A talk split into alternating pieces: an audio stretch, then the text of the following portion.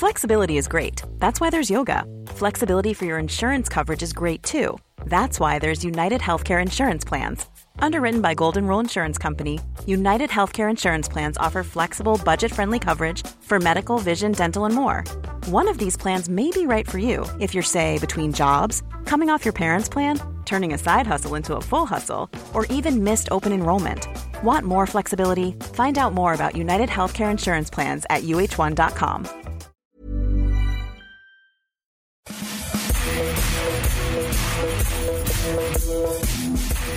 Bonjour à tous, je suis Martin Mosnier et bienvenue dans le FC Stream Team. Et pour m'accompagner comme chaque semaine, l'homme qui vient de dire juste avant la prise d'antenne J'aurais pu me raser, mais je me rase plus. C'est fini.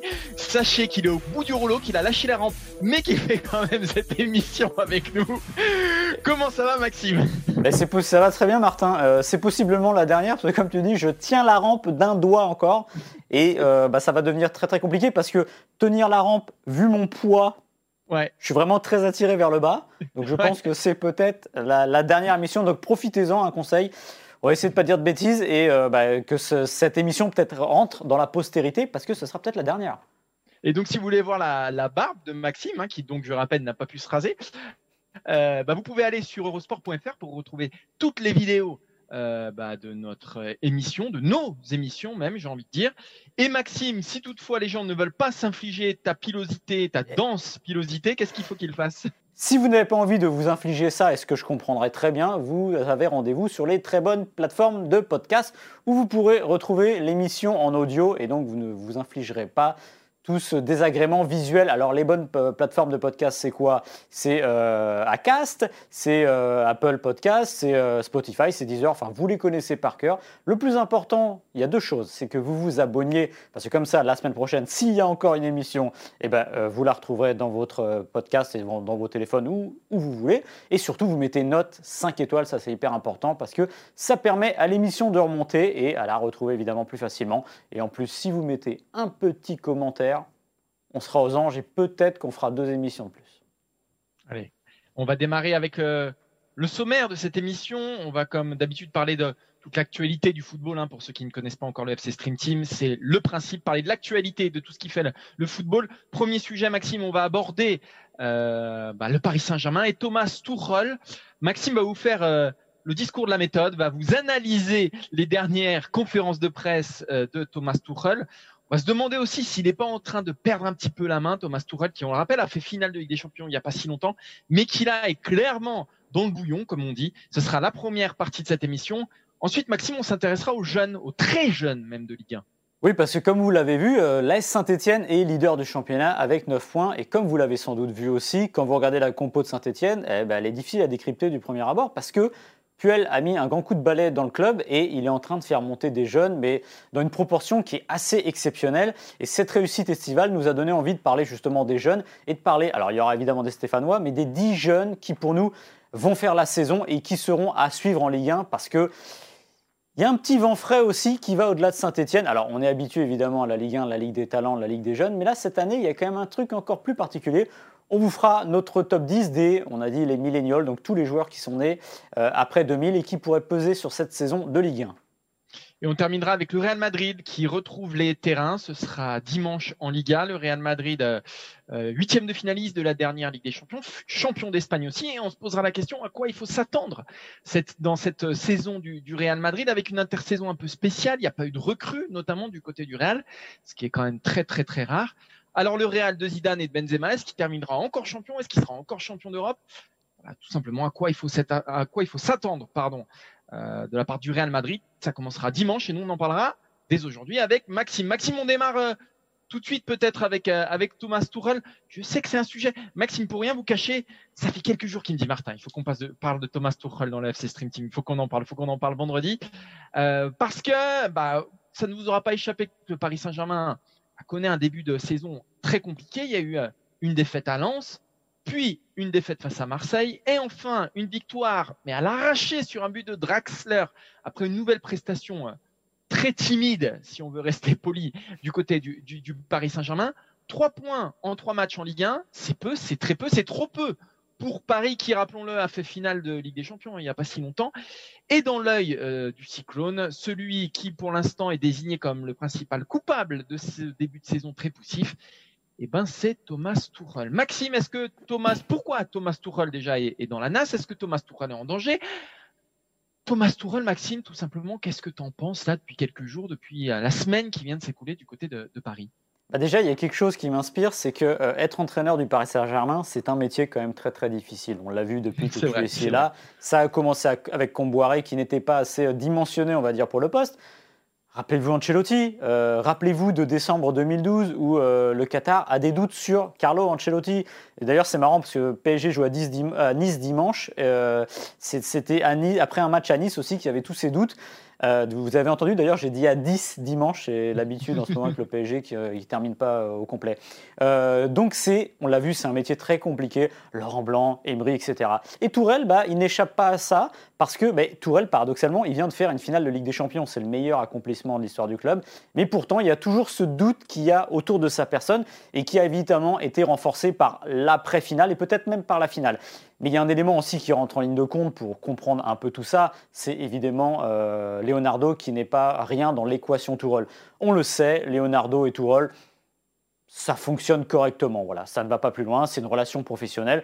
On sait aussi très bien que Leonardo, euh, quand il est revenu au PSG, c'est pour avoir les pleins pouvoirs sportifs. Et qui dit les pleins pouvoirs sportifs, c'est aussi choisir un entraîneur qui lui va. Et pour lui, euh, bah, Tourelle, c'est entre le, caillou dans la chaussure et l'atout. C'est-à-dire que lui, s'il pouvait, il nommerait euh, un homme comme Allegri, évidemment, parce que c'est un homme de, c'est la, comment dire, la filière italienne et c'est un homme qui correspondrait à ce qu'il veut. Donc en gros, la relation entre Tourelle et euh, Leonardo, elle est juste professionnelle et on sent que c'est sur un fil et qu'il ne faut pas grand-chose que ça bascule pour que ça bascule.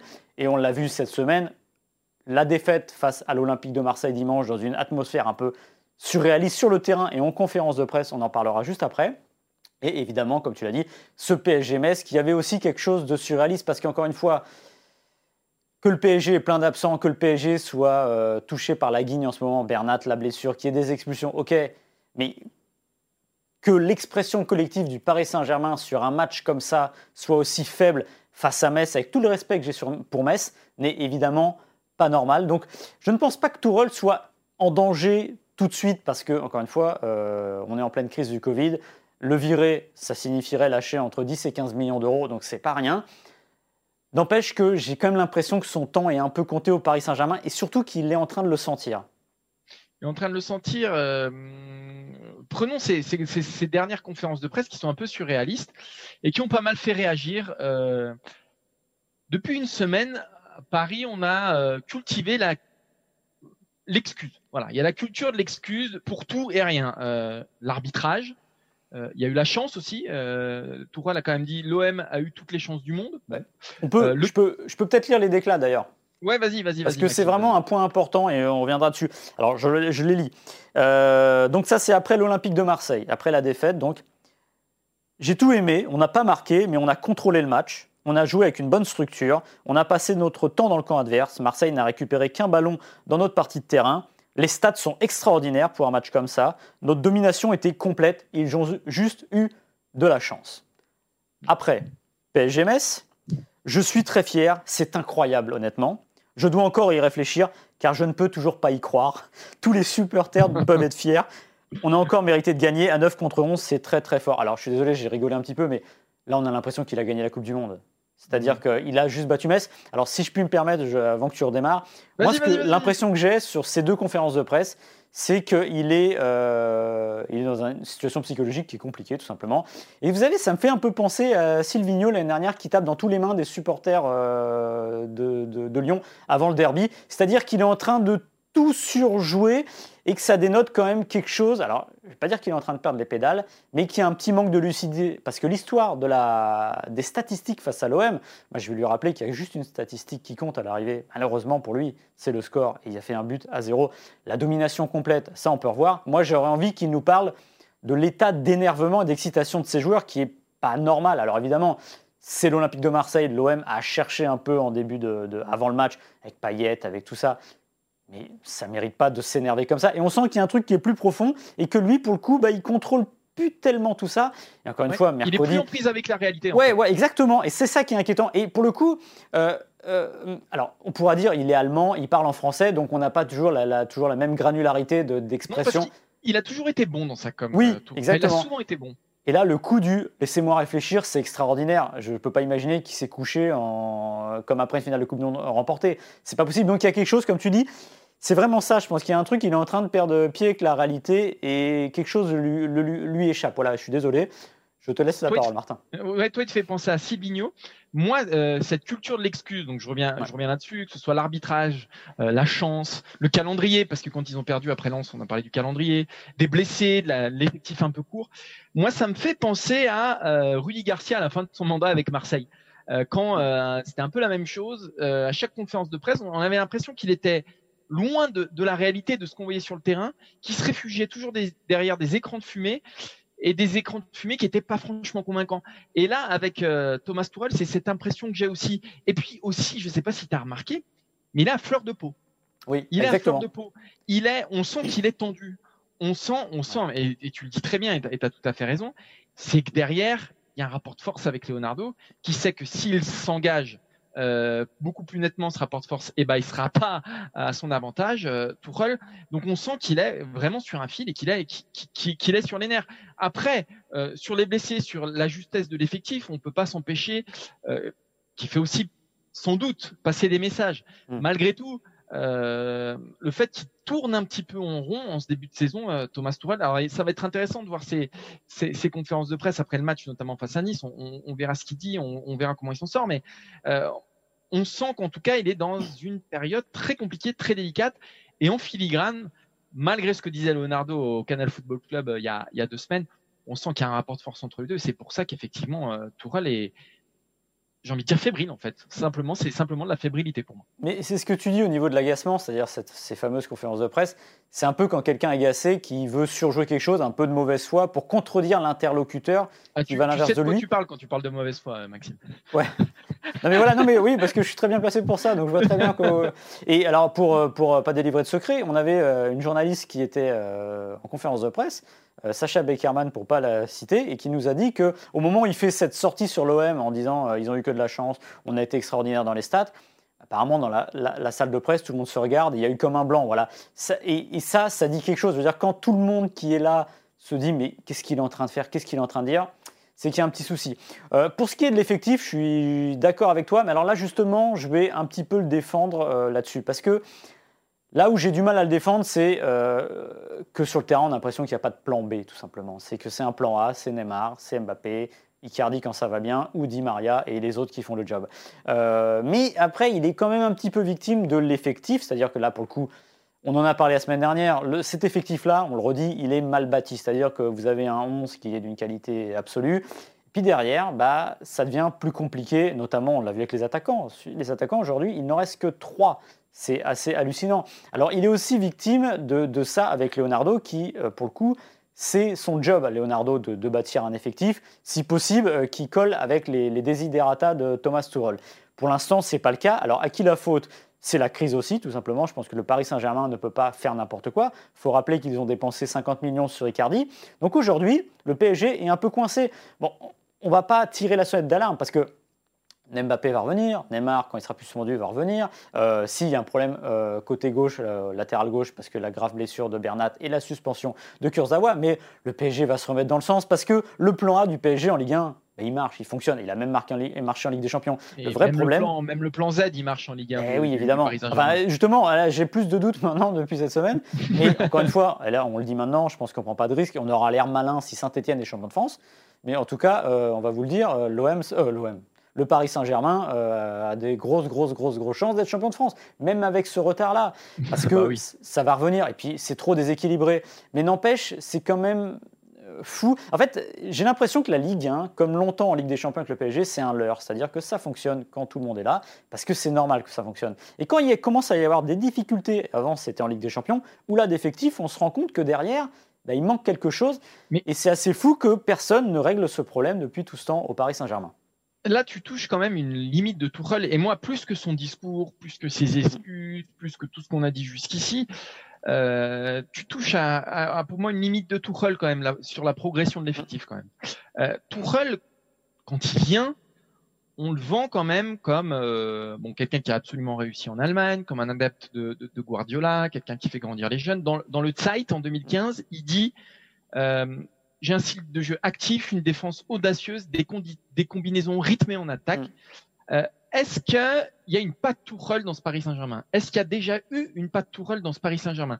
Parfois, dans la construction de, des 11, on sent une patte, quelque chose de très voilà tactique, Marquinhos au etc. Mais est-ce que dans le jeu, on voit une patte Tourelle? Tu le disais tout à l'heure assez bien, c'est qu'on a l'impression quand même que le plan de jeu, c'est on donne le ballon à Neymar, on compte sur l'accélération de Mbappé ou sur euh, la galette de, de Di Maria. Euh, moi, c'est là-dessus que j'ai envie d'attaquer Tourelle peut-être. Et même quand on a vu le, quand on a analysé le, parcours en Ligue des Champions, quand on a écrit des articles tous dessus, qu'on a fait des vidéos, qu'on a commenté, etc. On a insisté sur quoi? Sur l'état d'esprit du Paris Saint-Germain, sur la notion de groupe, peut-être sur le coaching de Thomas Tuchel aussi, Choupo-Moting ou les, les, entrants qui font la différence, euh, notamment face à l'Atalanta. Mais sur la patte Tuchel, sur sur ce qu'est ce Paris Saint-Germain, sur sur ce qu'il propose sur le terrain, sur son expression collective, comme tu disais tout à l'heure, et pas que face à Metz pour moi, il y a une vraie limite et c'est peut-être là-dessus que j'ai envie, j'ai envie d'insister parce que la direction du, du Tourelle, de, du, du, euh, du, du, Paris, pardon, de Tourelle, la direction, l'idée, c'est dur à voir, c'est dur à analyser. Est-ce qu'il a fait grandir les jeunes? Bah, j'ai pas l'impression. Est-ce qu'il a fait progresser les joueurs sous sa direction? Je sais pas. Et pour moi, pour moi, il est là le vrai problème sur euh, sur quelqu'un en plus qu'on qui, qui, venait avec une réputation quand même assez flatteuse. Euh, voilà, pour moi, pour moi, il est là le principal problème de, de aujourd'hui. C'est peut-être ce qu'on pourrait lui reprocher bah, de, principal, quoi. Et ce que tu dis sur le jeune est très vrai, c'est-à-dire que je pense que quand le Paris Saint-Germain va le chercher, c'est aussi ça. C'est-à-dire que c'est quelqu'un qui a joué avec une équipe jeune à Dortmund, qui sait y faire. Et euh, on a vu que le Paris Saint-Germain, s'il n'a pas toujours maximisé son effectif, c'était du côté des jeunes, on va pas vous faire la liste des joueurs qui sont partis, qui ne se sont pas sentis en confiance. Donc c'était aussi l'idée de changer l'image. Alors on a vu que c'était sûrement plus compliqué que ça, parce que quand Kouassi s'en va, on ne peut pas dire qu'il manque de temps de jeu, c'est simplement qu'il a peut-être pas confiance, donc ça donne, demande plus de temps. Quand il arrivait au début, euh, souvenez-vous des pré-saisons, des débuts de saison, il n'avait pas toujours le choix aussi, mais il faisait jouer les jeunes. C'était très bien. Euh, on se dit, bah, enfin un qui a compris. Alors, soit les jeunes sont pas du tout au niveau Paris Saint-Germain pour tenir la distance sur une saison, on ne peut pas leur faire confiance quand il y a besoin, soit c'est pas bien utilisé.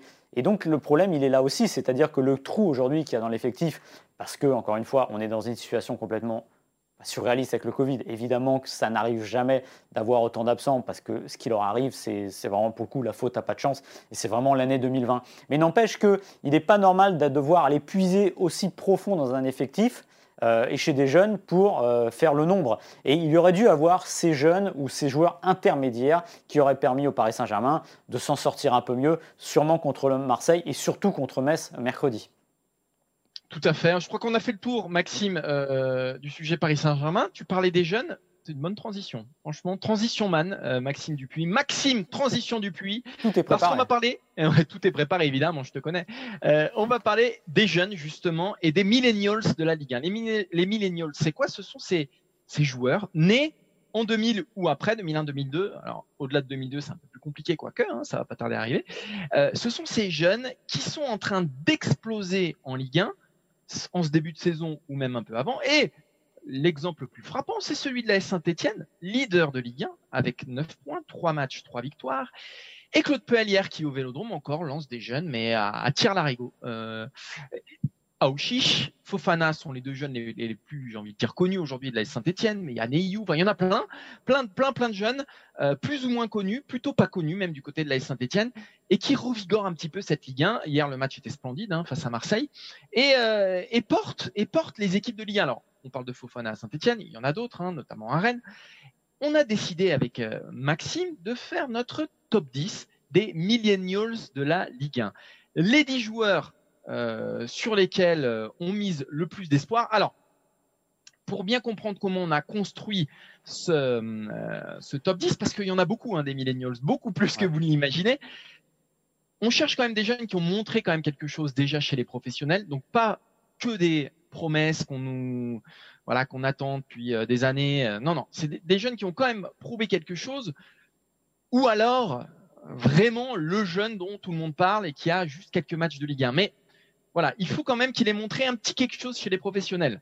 Euh, Maxime, c'est toi qui vas démarrer avec notre numéro 10. Et c'est un Strasbourgeois. Ouais, un Strasbourgeois, Mohamed Simakan. On l'a vu beaucoup l'année dernière au poste de latéral droit où il a réussi une excellente première saison. On l'a revu euh, cette saison déjà sur les trois premiers matchs à des postes différents. On l'a vu défenseur central euh, droit, on l'a vu au milieu de terrain. Donc c'est un joueur qui est polyvalent et qui est déjà euh, dégage quelque chose. Et a priori, ce sera un des hommes à suivre cette saison. Alors évidemment, déjà, euh, il y a des clubs qui le suivent, évidemment Monaco, l'AC Milan. Lui, apparemment, il ne sait pas trop s'il a envie de partir. Mais en tout cas, on a l'impression aussi, et c'est sans doute, sans rien dévoiler, quand même un point commun de tous les jeunes qu'on va un peu présenter ça aide évidemment, c'est une forme de maturité. Il faut savoir que c'est un joueur qui en 2018 s'est fait une rupture des ligaments croisés, ce qui est une blessure quand même très grave à cet âge-là. Il est revenu et pour l'instant, Strasbourg n'a qu'à se féliciter de lui. Et nous, on a vraiment envie de le suivre toute cette saison, où qu'il sera, mais on souhaite à Strasbourg qu'il reste évidemment parce que c'est vraiment un joueur à suivre. Numéro 9, El Bilal Touré, hein, l'attaquant de Reims. Lui, c'est peut-être celui qu'on a le moins senti venir. Il est arrivé à Reims euh, l'hiver dernier.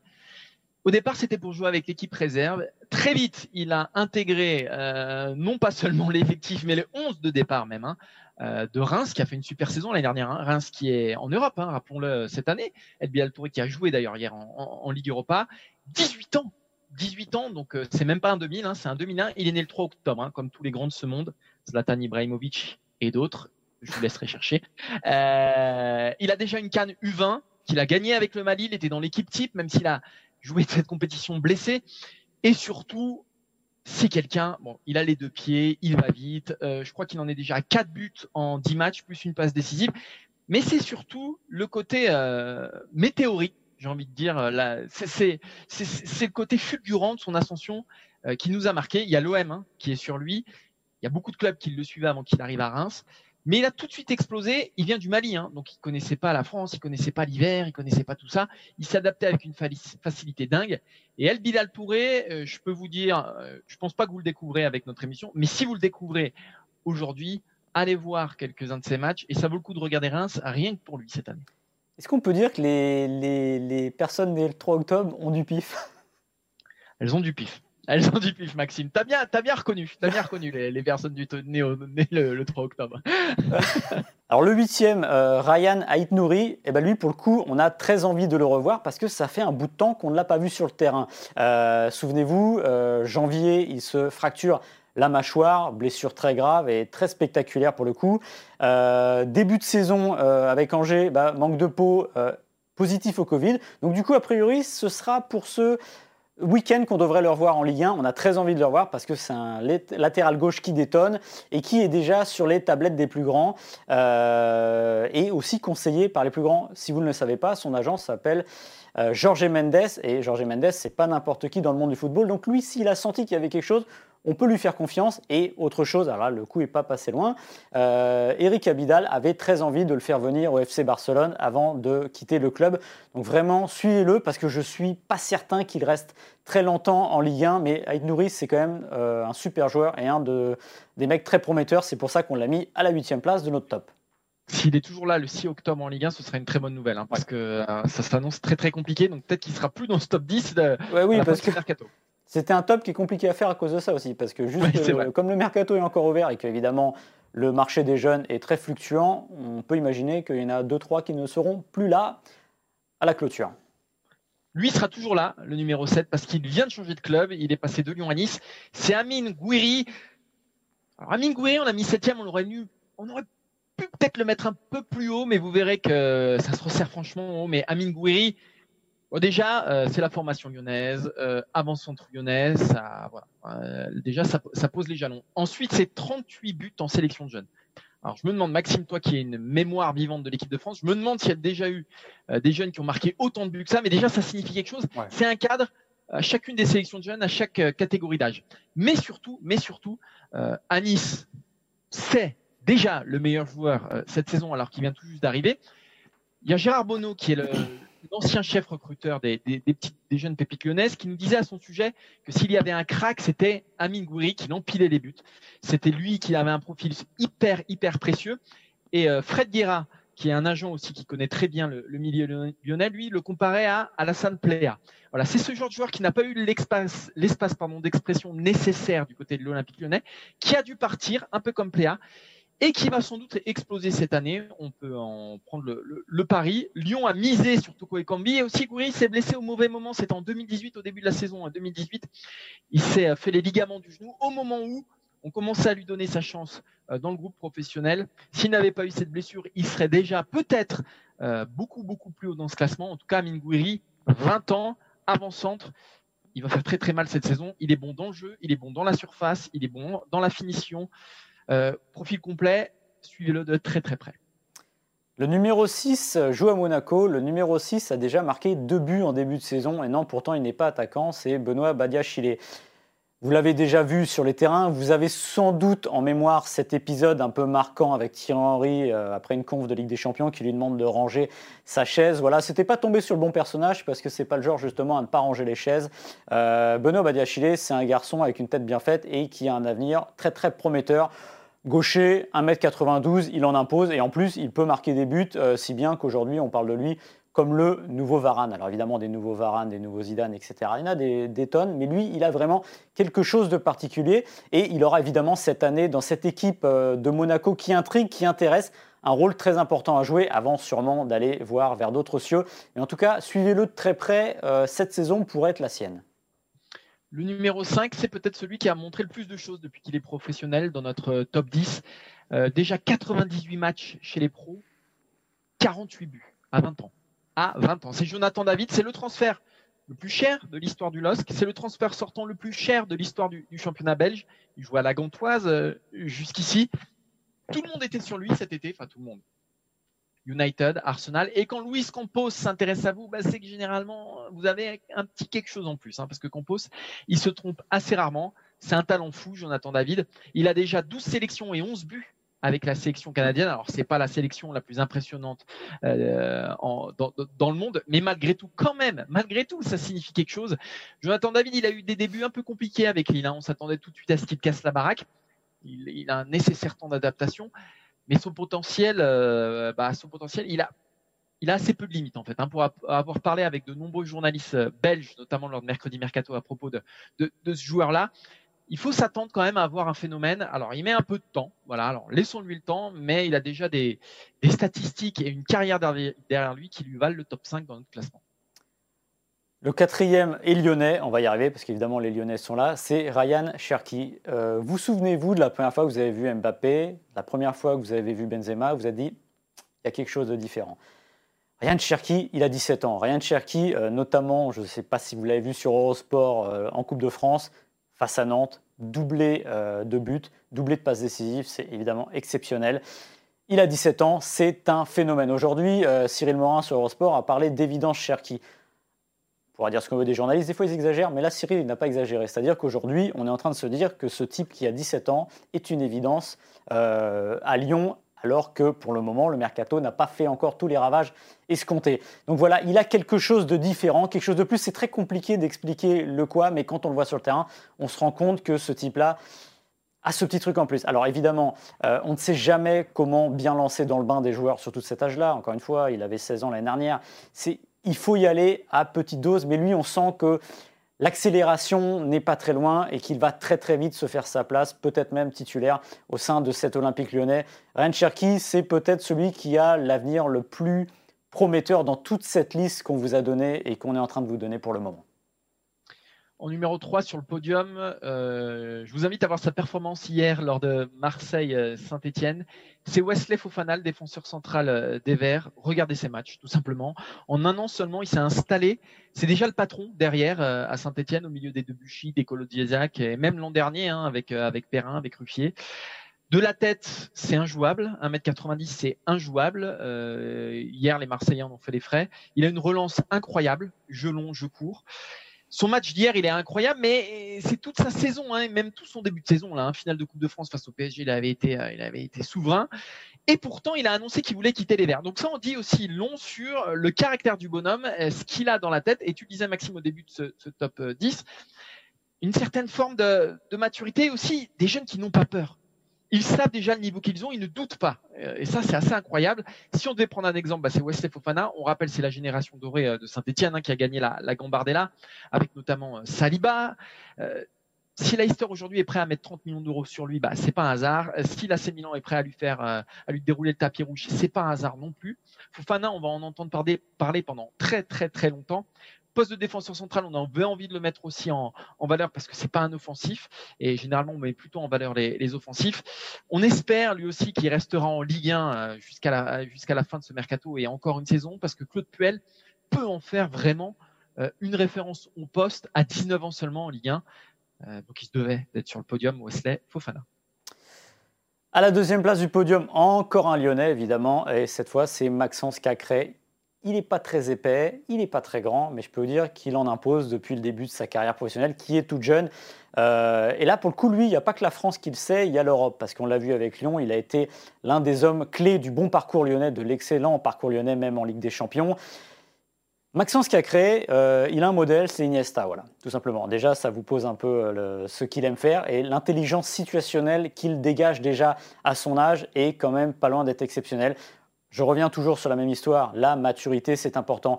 Et être euh, mûr comme il est à ce poste-là, parce qu'un attaquant, on ne lui demande pas forcément d'être mûr. À 17 ans, on lui demande d'aller vite, d'être fort devant le but. Lui, il faut réfléchir et faire attention à tout ce qu'il fait.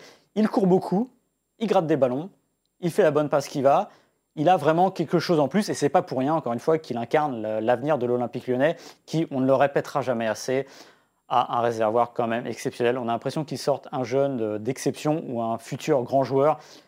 Tous les quatre matins, c'est formidable. Maxence Cacré, deuxième de notre classement. Derrière, évidemment, j'allais dire évidemment, mais l'évidence, parce que lui, on ne pouvait pas le mettre ailleurs pour le coup.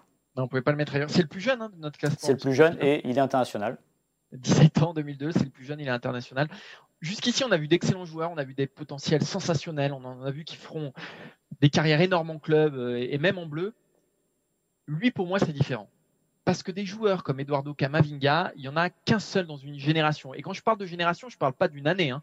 Je parle de plusieurs années, d'une génération. Quoi. Voilà. Euh, il sera un jour ou l'autre l'étendard de sa génération, de son club, sans doute même de l'équipe de France. Euh, parce que on voit ce qu'il montre depuis, euh, depuis un an maintenant que Julien Stéphan l'a, l'a, l'a mis, l'a propulsé titulaire du côté du Stade Rennais. Tout coule sur lui, tout semble facile il découvre les Bleus, il est tranquille. Euh, la Ligue 1, il est tranquille. En ce début de saison, il a même montré que c'était pas seulement un meilleur récupérateur, qu'il pouvait mettre euh, euh, des buts assez sensationnels à, base de dribble, à base de, petites frappes dans le petit filet. Son futur à lui, il ne fera aucun doute. Il ne fait déjà aucun doute d'ailleurs. Ce sera sans doute le Real ou un club équivalent. Donc des clubs équivalents au Real, bah, il n'y en a pas, il y en a pas, il y en a pas 100. Ce sera les Bleus aussi. En fait, le dernier à m'avoir fait une telle impression, c'est Mbappé. Voilà. Euh, il y, a, eu Mbappé, il y a aujourd'hui Kamavinga, et le prochain, ce sera dans quelques années. Parce que dès comme lui, il n'en sort pas tous les jours, il n'en sort même pas tous les ans. Et c'est pour ça que Kamavinga a quand même une nette avance sur tous ceux dont on a parlé jusqu'ici. Parce que lui, déjà, il est installé, et parce que son potentiel est absolument fantastique. Voilà, il y a eu Mbappé, il y a Kamavinga, et je crois que ce numéro 1, il faisait absolument aucun doute. Alors il y en avait d'autres. Euh, Maxime, on aurait pu parler de, Chotard, on aurait parlé de Chouameni aussi, on aurait pu parler de... Voilà, il y en a plein, il y en a plein en Ligue 1. On a choisi ces 10-là, ouais. Maxime, excuse-moi, je t'ai coupé. Non, non, non, ce qui, est, ce qui est fascinant, alors je vais dire le contraire de ce qu'on vient de dire, c'est que dans ces 10-là, il y en a peut-être la moitié qui, ne fera pas la carrière escomptée qu'on imagine. C'est ça qui est formidable dans le football. C'est-à-dire que, bah, parce qu'il y en a d'autres qui vont arriver. Kamavinga, il y a deux ans, vous ne l'aviez pas vu arriver. Cherki, il y a deux ans, trois ans, vous ne voyez pas arriver. Et justement, c'est ça qui est exceptionnel, c'est que le futur grand joueur qui arrivera, vous ne le verrez pas arriver. Et c'est ça qui est beau dans le sport. Toute cette incertitude, et on le redit, je le redis, euh, ce n'est pas un conseil que je leur fais, ils sont assez grands pour ça. C'est aussi dans la caboche qu'il faudra être solide parce que dans les jambes, là, ils ont tous du talent euh, plein les pattes. Il faudra aussi être fort et on suivra ça. Et ce serait marrant de, dans 5 ans de reprendre ce top et de dire bah, lesquels ont fait ce qu'ils voulaient et ce qu'on espérait d'eux. On verra. Allez, on prend rendez-vous dans 5 ans. J'espère que vous serez là. Même jour, même heure, sera, même pas. sera toujours là. Euh, a, priori, oui. oui, A priori, ça devrait aller quand même. Ah, écoute, j'espère. tu sais, on sait jamais. Hein. On sait jamais. pas à l'abri, on a un mauvais coup. Hein. Il faudra repasser cette séquence-là, hein, du coup. Quand ah non, non, bah non, arrête, c'est horrible. On passe au troisième sujet de cette émission et on va parler du Real Madrid qui reprend sa saison dimanche en Liga. Le Real Madrid, champion d'Espagne en titre. Euh, le Real Madrid qui quand même sort d'une saison assez contrastée. Alors oui, il y a eu le titre en Espagne, important pour le Real qui a cassé l'hégémonie du, du FC Barcelone. Mais l'aventure européenne, on sait que le Real Madrid, euh, bah pour le Real, c'est très important, sans doute plus que pour n'importe quel autre club, la Ligue des Champions. Bah, ça s'est arrêté en huitième de finale. Qu'est-ce qu'on peut espérer du Real euh, cette saison? Euh, Maxime, ce qui est certain, c'est qu'on est sur une intersaison pardon, particulière. Il n'y a pas eu de recrue, mmh. notamment. Comment tu vois la saison du Real Madrid euh, qui s'annonce et qui va démarrer ce dimanche, Maxime? Eh bien, écoute, c'est un grand, grand, grand point d'interrogation. Déjà, première chose, tu dis qu'il n'y a pas eu de mercato, c'est vrai, mais la meilleure nouvelle euh, pour le Real Madrid, c'est sans doute le départ à venir de Gareth Bale, le golfeur de Castille, va repartir à Londres. Parce que pour le coup, il ne servait plus à rien et je pense que dans un vestiaire, avoir un joueur comme ça, c'est jamais très positif. Mais comme tu l'as dit, ça n'a pas empêché euh, le Real Madrid d'être champion d'Espagne. Le Real Madrid a fait un grand restart. À partir du moment où la saison est repartie, le Real Madrid a tout survolé, mais aussi, il faut le dire, a profité de la déliquescence du FC Barcelone, qui avait un titre qui lui tendait les bras et qui a tout gâché parce que les problèmes étaient euh, suffisamment importants pour que ça se termine comme ça. Euh, la suite de la saison, la suite de l'intersaison nous l'a montré, et notamment leur dernier match euh, officiel face au Bayern, ce fameux 8-2 qui était humiliant au possible. Maintenant, qu'est-ce qu'il faut attendre du, du Real? Eh bien, je ne sais pas, tout simplement. Parce que euh, on pourrait dire saison de transition. Mais est-ce qu'une saison de transition est imaginable à Madrid? Bah, La réponse est non. Euh, c'est absolument pas un argument de vente au Real Madrid. Imaginez que Zidane aille dire on fait une saison de transition, on va reconstruire sur l'été prochain, dont on va parler et qui sera un moment euh, clé ça me paraît pas plausible parce que Marca, ils vont dire oui, oui, c'est très bien pendant deux semaines et au bout de la troisième semaine, ils diront non, non, c'est pas possible, on n'a pas de saison de transition ouais, au Real Madrid. Voilà, et ils se poseront des questions sur Zidane comme tous les trois mois quand il commence à faire deux matchs nuls. Donc ça, c'est pas imaginable. Maintenant, euh, je pense que tu l'as dit, un mercato très très discret, c'est plus qu'à de le dire, mais je pense qu'il y a quelqu'un qui s'appelle Eden Hazard et qui est peut-être, je l'espère pour lui, je l'espère pour le Real Madrid, la recrue la vraie recrue du Real. L'année dernière, ça s'est pas passé comme il euh, le souhaitait. Un seul but en 22 matchs, et à ce niveau, à 100 millions, c'est quand même, euh, ça ressemble à une arnaque. Mais Hazard est arrivé avec un léger surpoids. Hazard s'est blessé, n'a pas terminé la saison. Et j'ai envie de penser que toute cette période qui a précédé le retour du Real Madrid euh, sera positive pour lui. Alors évidemment, il n'est pas certain, même très incertain pour le premier match, mais c'est pas ça qui compte, c'est la suite. Et justement, moi, je pars toujours du principe qu'un joueur, quel qu'il soit, euh, que ce soit hasard, que ce soit un jeune, il a besoin d'acclimatation. Et un an, pour moi, c'est pas trop une saison. C'est pas là qu'on doit être définitif sur un joueur, hormis s'il a un, dire, un comportement exécrable, ce qui n'est pas le cas de hasard. Donc pour moi, sa première vraie saison, bonne saison, elle doit être là. Et pour moi, autant que Benzema, qui a vraiment porté tout le monde sur ses épaules euh, la saison dernière, c'est à lui de prendre le relais. Voilà, Ronaldo est parti, il est venu pour le remplacer. C'est à partir de maintenant que ça commence. Et si Hazard est au niveau euh, du grand hasard, il n'y a pas de raison que ça ne fonctionne pas. Je pense que c'est vraiment lui qui a la clé entre ses pieds euh, de ce Real 2020-2021. Ah, c'est sûr qu'à le vrai hasard, ça changerait tout. Parce que bah, il y a des anciens, des, valeurs sûres, mais qui vieillissent malgré tout et qu'à un moment, il va y avoir un déclin, c'est certain. Hein. Euh, Ramos, Modric, Marcelo, Casemiro, Benzema, tout ça, c'est des joueurs qui commencent à prendre de l'âge. Derrière, il y a une jeune garde mais qui tarde à prendre le pouvoir. Euh, je pense à Militao Vinicius, Rodrigo, tous ces jeunes sur lesquels euh, le Real a, misé et qui ont dû, qui auraient dû émerger déjà l'année dernière. Je pense notamment à Vinicius, qui est quand même, euh, qui quand même, qui représente un investissement monstrueux, qui a eu un peu sa chance malgré tout. Et cette jeune garde qui a du mal à prendre le pouvoir, il y a toujours l'ombre de Ronaldo qui est, qui, qui est, présente. Et aujourd'hui, effectivement, on est dans un espèce d'entre-deux. ce Real Madrid est dans un espèce d'entre-deux. Tu parlais de saison de transition. Pourquoi? Bah, parce que justement, on a une génération, celle qui a tout gagné, bah, qui prend de l'âge. Euh, et on s'achemine vers quand même un mercato 2021 euh, qui s'annonce celui euh, qui va changer la face du Real Madrid. Ce mercato absolument à 0 euros, ce mercato à 0 euros, il prépare l'été prochain. Si le Real ne fait pas de folie aujourd'hui, c'est parce que demain, ils vont sortir le bazooka. Alors, la cible numéro un, c'est évidemment Kylian Mbappé. On le sait, hein, à qui il ne restera plus qu'un an de contrat l'année prochaine s'il ne prolonge pas d'ici là euh, au, Paris Saint-Germain. Kamavinga aussi, dont on a parlé juste avant dans l'émission. Euh, le Real veut se remodeler en 2021. Mais il y a une saison. Il y a une saison. J'ai peur que ce soit une, saison de transition. Euh, toi, tu te raccroches à hasard. Moi, je me raccroche quand même à deux hommes qui ont prouvé jusqu'ici que chaque fois qu'on doutait d'eux, ah bah, ils ont su prendre le Real sur leurs épaules et le monter très très haut. Je pense évidemment à Zidane. Mm. Parce qu'il ne faut pas minimiser son rôle dans tout, dans tout ce qui se passe au Real Madrid depuis qu'il, bah, son premier mandat et puis depuis qu'il est revenu. Et évidemment Karim Benzema. Donc Benzema, Zidane, euh, s'ils restent à, leur niveau de, management de performance sur le terrain, et si Hazard effectivement redevient le hasard de Chelsea, ou devient même euh, euh, le hasard que le Real attend, je pense que en Espagne en tout cas, ça devrait pouvoir faire l'affaire. en Europe, voilà, on est d'accord. Je pense que sur l'Europe, sur le papier, là, ça paraît un peu loin. Et encore une fois, ce c'est pas seulement lié à ce qui s'est passé lors de la dernière campagne, c'est qu'on a l'impression qu'il y a des armadas qui sont peut-être et sans doute plus avancées. Euh, pour ce qui est d'Espagne, euh, ce qui est très difficile pour analyser ça, c'est que, comme tu l'as dit, il y a le Real Madrid, son niveau de performance, mais il y a la maison d'en face, c'est de voir comment la grève va prendre avec Keman. Donc euh, voilà, Peut-être que le fait que le Barça soit en reconstruction aussi, et là pour le coup, enfin c'est pas aussi d'ailleurs, le Barça est en reconstruction, alors que le Real serait plus sur une transition, bah, ça va peut-être retarder ce FC Barcelone et on se dira que le Real a toujours cette marge d'avance et qu'il sera champion d'Espagne, mais là il est encore trop tôt pour le dire.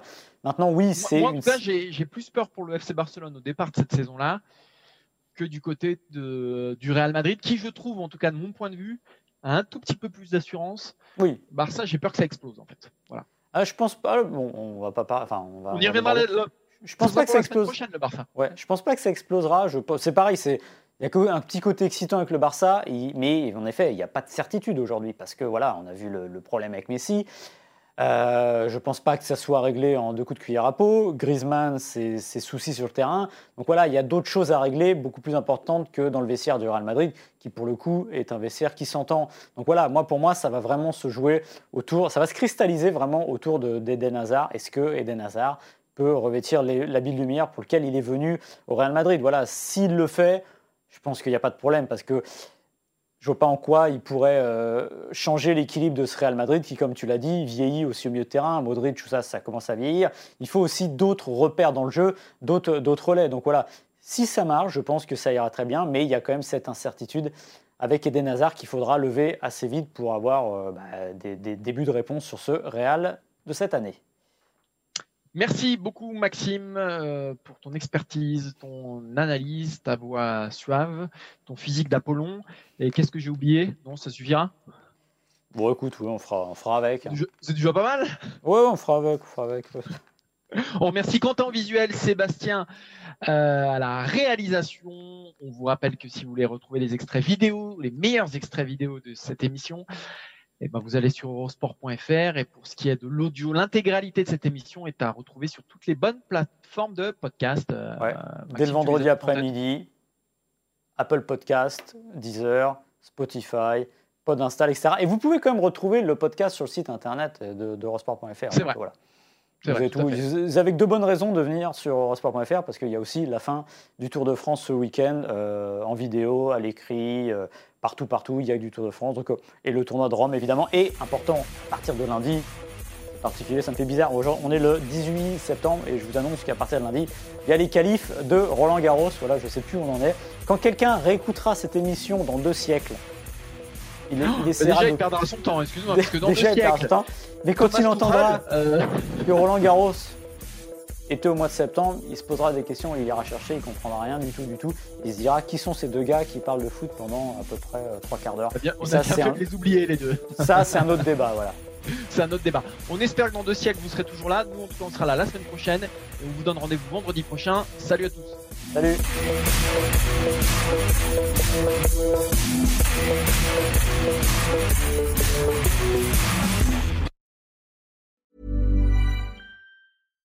When you make decisions for your company, you look for the no-brainers. And if you have a lot of mailing to do, stamps.com is the ultimate no-brainer. It streamlines your processes to make your business more efficient, which makes you less busy. Mail checks, invoices, legal documents, and everything you need to keep your business running with stamps.com. Seamlessly connect with every major marketplace and shopping cart Schedule package pickups and see your cheapest and fastest shipping options from different carriers. With rates up to 89% off USPS and UPS rates. And with the Stamps.com mobile app, you can take care of mailing and shipping wherever you are. Make the same no-brainer decision as over 1 million other businesses with Stamps.com. Sign up with Code PROGRAM for a four-week trial, plus free postage and a free digital scale. No long-term commitments or contracts. That's Stamps.com. Code PROGRAM.